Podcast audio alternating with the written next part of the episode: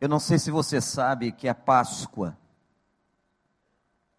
a Páscoa que nós celebramos, é diferente da Páscoa que os judeus celebravam.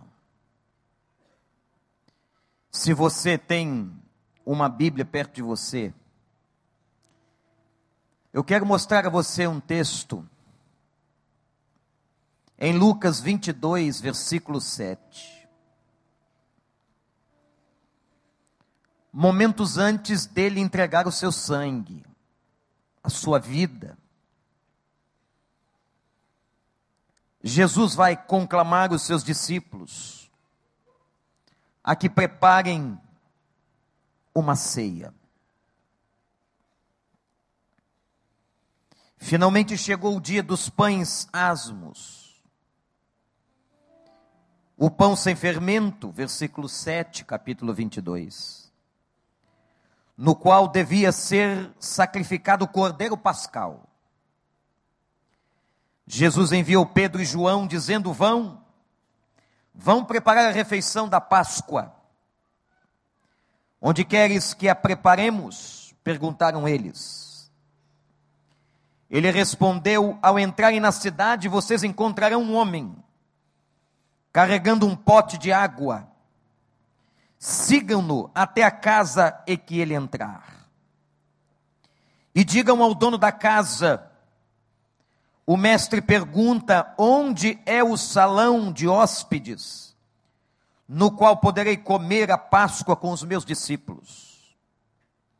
Ele lhes mostrará uma ampla sala no andar superior, toda mobília, toda mobiliada façam ali os preparativos. Eles saíram, encontraram tudo como Jesus lhes tinha dito, e então prepararam a Páscoa. Que Páscoa eles prepararam? Você já pensou nisso? Qual foi a Páscoa que os discípulos prepararam naquela noite. Aquele momento seria um momento fundamental na história. O momento da instauração de uma nova aliança. Portanto, um novo símbolo, um novo momento na história. Quando Jesus chamou Pedro e João, lhes disse: Vão, e vocês encontrarão um homem, sigam-no.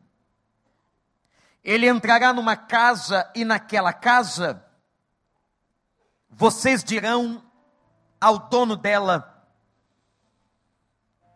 que o mestre gostaria de preparar uma Páscoa naquele lugar. Você já pensou por que é que o dono daquela casa deixou que aquele pedido fosse atendido com tanta facilidade? Porque havia uma promessa. A promessa de que na casa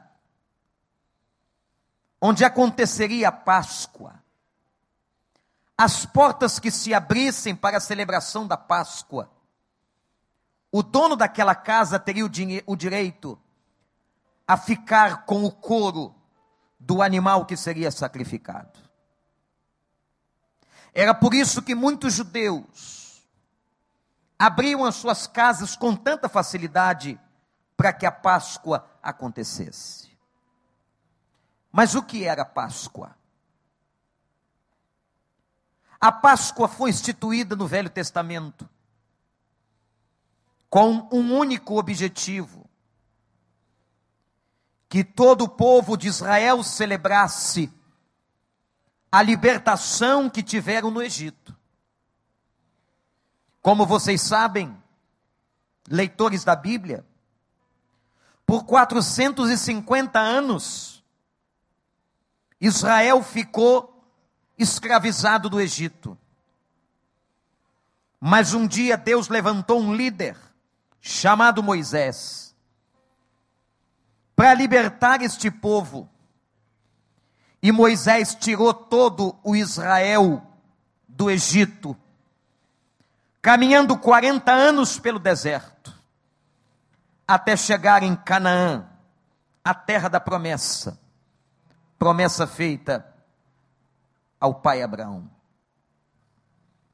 Quando isso aconteceu, para marcar aquele momento de vitória na vida do povo, Deus ordenou que fosse instituída a Páscoa. A Páscoa bíblica, na verdade, é muito diferente daquilo que vemos hoje. É muito diferente das nuances comerciais que nós assistimos. A Páscoa do Velho Testamento era, portanto, uma festa judaica na qual todo o povo de Israel celebraria a saída de todo o povo do cativeiro egípcio depois de 450 anos. A Páscoa, portanto, instituída por Deus como uma festa anual, acontecia no mês de abril. Que coincidência. No mês de abril, o chamado mês de Nisan, acontecia anualmente a celebração da Páscoa. E vinham pessoas de todos os lugares, judeus, tementes a Deus, saíam de todos os lugares onde estivessem para celebrar a Páscoa na terra de Jerusalém. Agora, voltamos ao nosso texto. Quando Jesus diz a Pedro e a João: Vão à casa de um homem e preparem para mim uma Páscoa, porque eu quero comê-la junto com vocês. Que Páscoa eles prepararam? Eles prepararam a Páscoa que eles conheciam. Eles prepararam a Páscoa da tradição do povo. Eles prepararam a Páscoa que estavam acostumados todos os anos, como bons judeus, a participarem dela. Mas observe o que vai acontecer agora. Na Páscoa judaica, haviam seis elementos. Dos seis elementos, o Senhor Jesus só se utilizou de dois. O primeiro elemento que estava na mesa da Páscoa judaica eram as ervas amargas. O que elas significavam? Por que, que as ervas amargas deviam estar na mesa da Páscoa judaica? Porque elas simbolizavam todos os momentos de amargura que Israel passou durante os 450 anos que estiveram escravizados no Egito. Mas Jesus não usou as ervas amargas. Vocês sabem por quê? Porque ele levou sobre si todas as nossas amarguras. Ele não se utilizou das ervas amargas, porque nós estamos livres das amarguras mais profundas da alma humana, das amarguras mais intrínsecas, das amarguras mais latentes que pulsam na alma de um ser humano. Nós estamos livres das dores, nós estamos livres das ervas amargas, porque Ele levou sobre si as nossas enfermidades e pelas suas pisaduras nós somos sarados. Sim, senhores e senhoras, Jesus não usou as ervas amargas da Páscoa israelita. Havia um segundo elemento. O segundo elemento que aparece, usado pelo Senhor, eram os pães asmos. O que eram esses pães? Eram pães sem fermento, o que eles simbolizavam na Páscoa judaica. Que os judeus deveriam lembrar-se que a saída do Egito deveria ser rápida. Não poderiam mais se deter naquele lugar, mas uma transformação de vida deveria acontecer na família de cada judeu. O Senhor agora utiliza este elemento. O pão sem fermento, ele toma em suas mãos e diz assim: Este é o meu corpo. O que ele está afirmando? O que ele está dizendo, meus irmãos e irmãs, é que o poder do Evangelho, é que ele veio morrer na cruz para nos trazer uma transformação completa absoluta e total, e que todo aquele que nele cresce deveria ter imediatamente a sua vida transformada.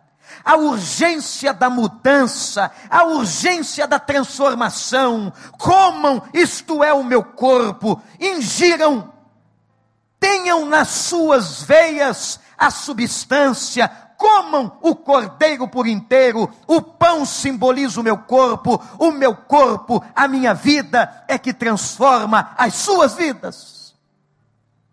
Se você quer ter uma vida transformada, se você é como milhares de pessoas neste mundo hoje, que precisam e querem uma transformação, eu quero lhe afirmar nesta noite, na presença de Deus, que transformação genuína e verdadeira é só quando nós assumimos o Cordeiro por inteiro, quando nós assumimos a sua vida na nossa vida, quando não vivemos mais nós, mas Ele vive em nós, pela presença do Seu Espírito.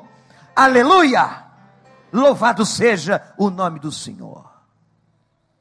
As ervas amargas ele não usou. Os pães ázimos ele usou mas havia um terceiro elemento. Observem. O terceiro elemento que vai aparecer diante dos seus olhos agora é muito interessante. Água com sal. O que água com sal simbolizava na Páscoa dos judeus? Duas coisas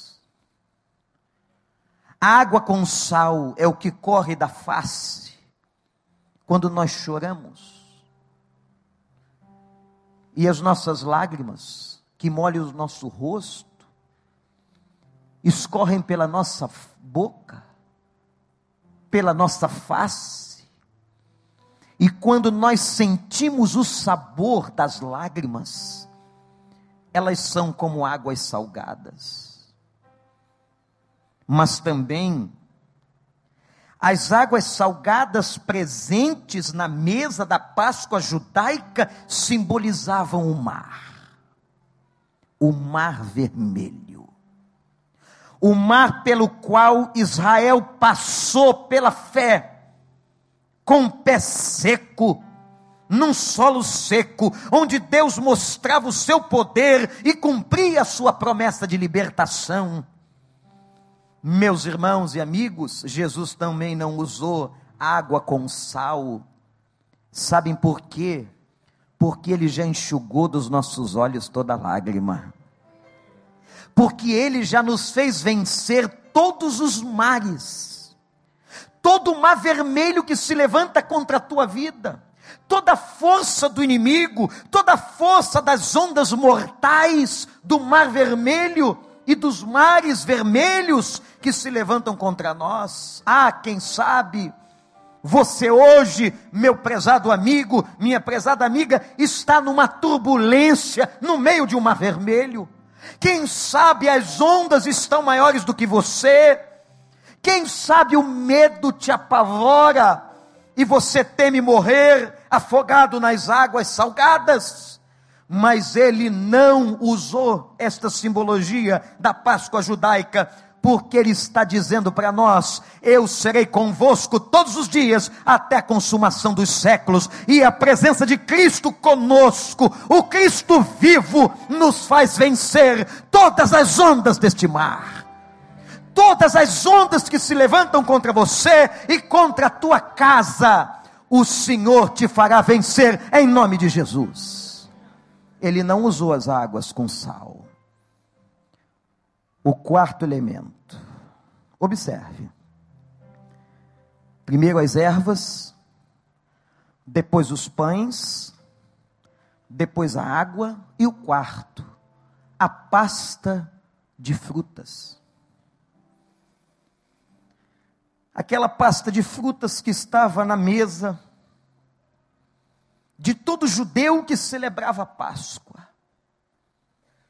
Aquela pasta simbolizava, meus irmãos, todas as lutas, todas as vezes que eles tiveram que amassar o barro, todas as vezes que Israel trabalhou no Egito como escravo, foi para amassar o barro e fazer tijolo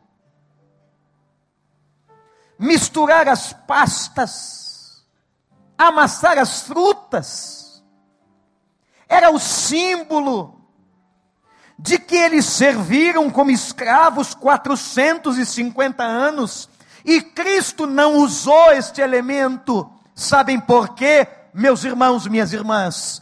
porque nós já não servimos mais ao inimigo das nossas almas, nós agora somos livres e servimos a único Deus verdadeiro e suficiente, aleluia, Jesus Cristo, o Rei que está vivo.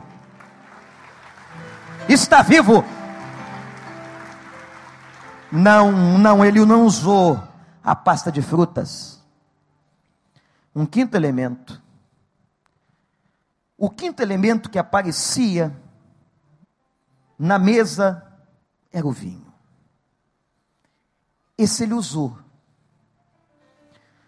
O vinho simbolizava. O vinho simbolizava o sangue de muitos judeus, como aquele que Moisés viu morrer, que apanhou porque não estava servindo como o feitor gostaria que servisse. O vinho que simbolizava o sangue da humilhação. O Senhor pega este elemento e diz: Este sim, este sim, eu vou usar, porque este elemento simboliza o meu sangue, o sangue que é derramado em favor de muitos para a remissão dos pecados. Foi este sangue que estabeleceu a nova aliança, meu amigo. Essa nova aliança foi fixada e firmada num pacto de sangue. Foi com o sangue dele. Ele deu a vida. Ele se fez homem, habitou entre nós e nós vimos a sua glória ele se humilhou, ele foi morto, ele foi sacrificado, o seu sangue foi vertido, mas nesta noite, igreja, amigos que estão aqui, você que me escuta em qualquer lugar deste mundo, na internet, eu quero dizer a você que é este sangue que nos purifica de todo pecado, este sangue nos remiu, este sangue, e com este sangue ele estava dizendo: Eu estou pagando preço não a coroa, a coroa não vai para a cabeça de vocês, mas a, a coroa vem para a minha cabeça. E o sangue que eu estou derramando é o sangue para lavar a alma de todo aquele que crê, para reconciliar o homem com Deus. Louvado seja o Senhor pelo sangue vertido no Calvário. O sexto e último elemento que havia na Páscoa judaica, irmãos, era o cordeiro. Estava pronta a Páscoa. O cordeiro era um animal sacrificado como símbolo do arrependimento de Israel. O dono da casa, e por isso aquele homem abriu a casa, quando Jesus deu a ordem, mandou o recado por Pedro e João, por isso que ele abriu a casa, porque o couro do cordeiro ficava com o dono da casa. E o couro do cordeiro era tão importante para eles, naquele contexto de vida. Jesus está dizendo: não precisem mais sacrificar cordeiros. Não adianta sacrificar cordeiros. Vocês estão sacrificando cordeiros há tantos anos mas agora basta, não há mais sacrifício de animais, porque eis o Cordeiro de Deus que tira o pecado do mundo. Jesus é este Cordeiro Pascal, ele morreu no Calvário, não há mais Cordeiro na Páscoa de Cristo, ele assumiu este lugar e morreu por mim e por você. Dos seis elementos, Jesus ficou com dois: o pão e o vinho. O pão simboliza o corpo, e o vinho simboliza o sangue. Meus irmãos, estava estabelecida a nova aliança.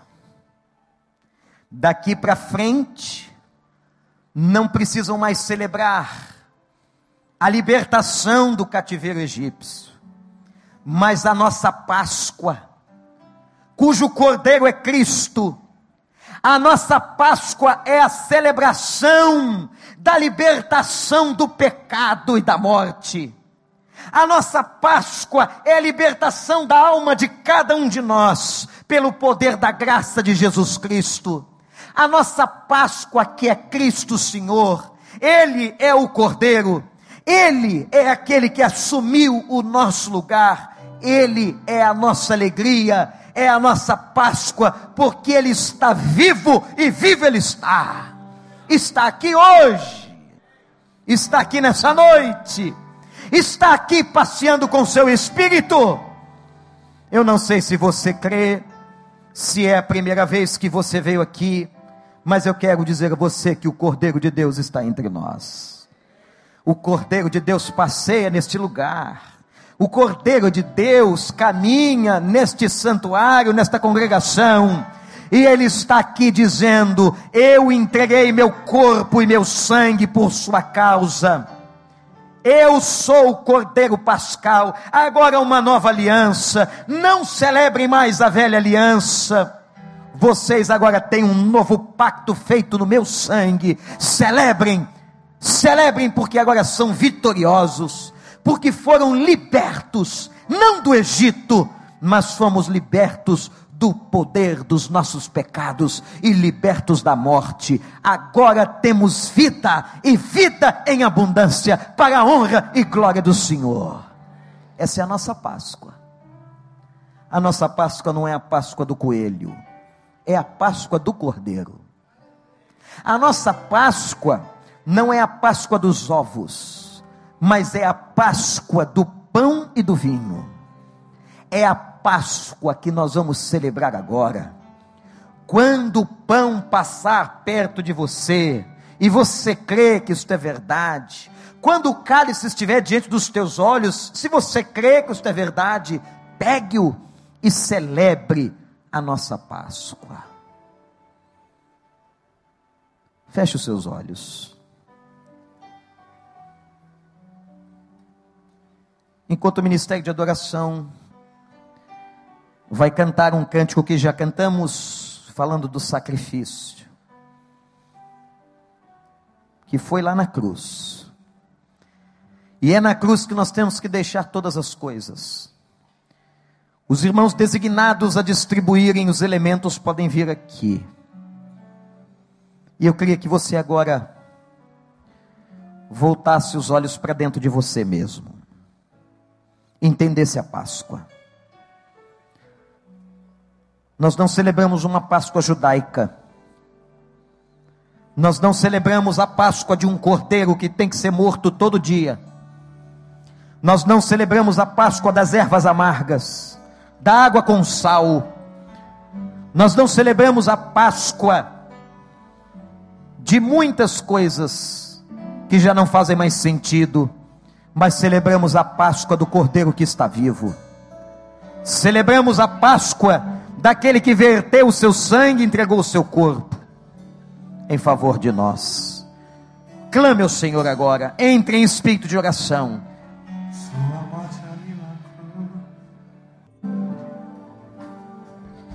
Pegue o pão. Dos seis elementos, dos seis elementos da Páscoa judaica, este foi o primeiro. O pão sem fermento, que simbolizava a velocidade da transformação de vida. Eu quero dizer para você, se você quer mudar a sua vida, se você quer mudar a sua história, como o cordeiro por inteiro. Seja obediente a este cordeiro. Ame a Jesus. Não ame apenas de palavras, mas que ele seja vivo dentro de você. Que você abra o seu coração e que você possa tê-lo no fundo da sua vida. E o Espírito Santo do Senhor vai morar na sua história o restante da sua existência. Porque todas as vezes que comerdes este pão e beberdes deste cálice, anunciais a morte do Senhor até que ele venha. Comamos juntos.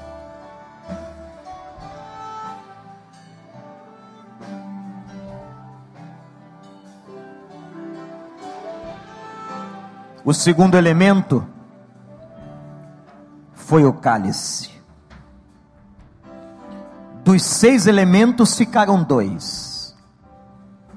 Na Páscoa judaica, eram quatro taças de vinho. Quatro. Sabe por quê? Cada uma, num canto da mesa, simbolizava uma realidade. A primeira, eu vou tirar vocês do Egito. A segunda, eu vou livrá-los da servidão. A terceira, eu vou resgatá-los com braço forte. E a quarta taça, eu vou ser o vosso Deus. Pegue o seu cálice símbolo do sangue do Cordeiro, derramado por mim e por você. Ele já fez tudo isso. Ele já nos livrou, gente, da servidão. Ele já nos resgatou da mão, das mãos do diabo. Ele já pela fé nos fez vencer a morte. E os nossos pecados já foram perdoados. Levante a sua taça e celebre Bebamos juntos com alegria.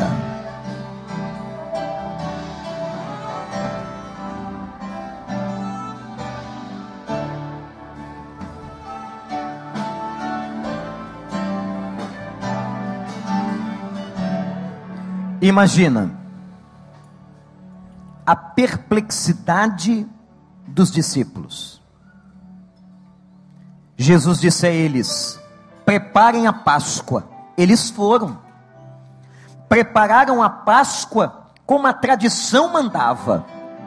Mas naquela noite foi instituída a memória ou o memorial da nova aliança, simbolizada no corpo e no sangue.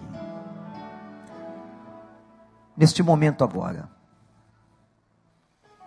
eu sinto do Espírito de Deus que há pessoas que estão aqui com ervas amargas no coração.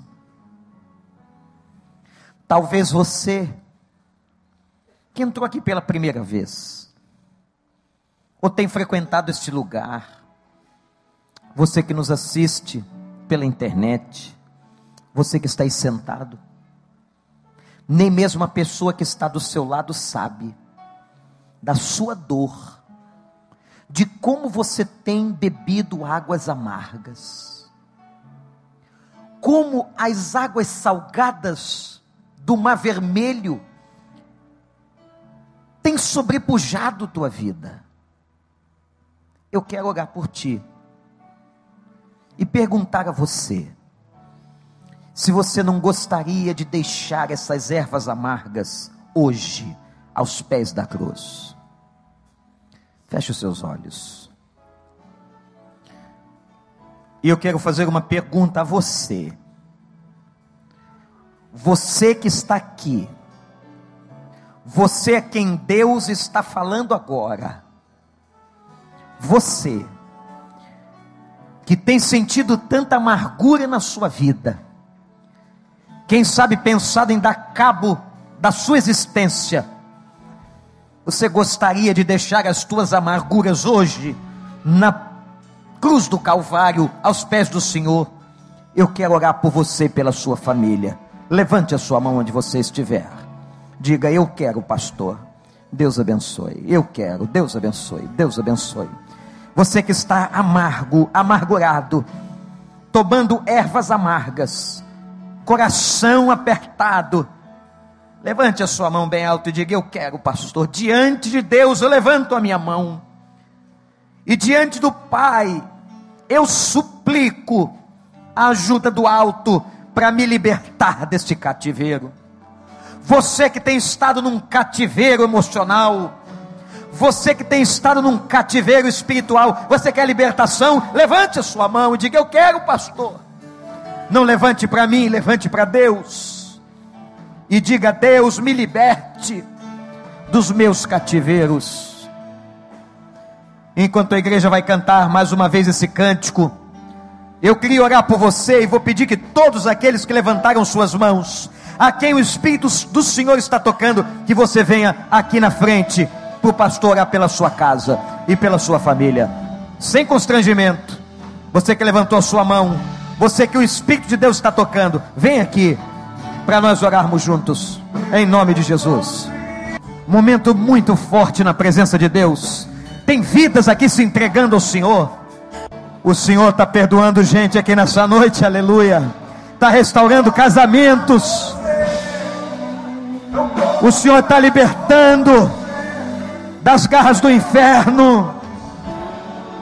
O Senhor está trazendo graça.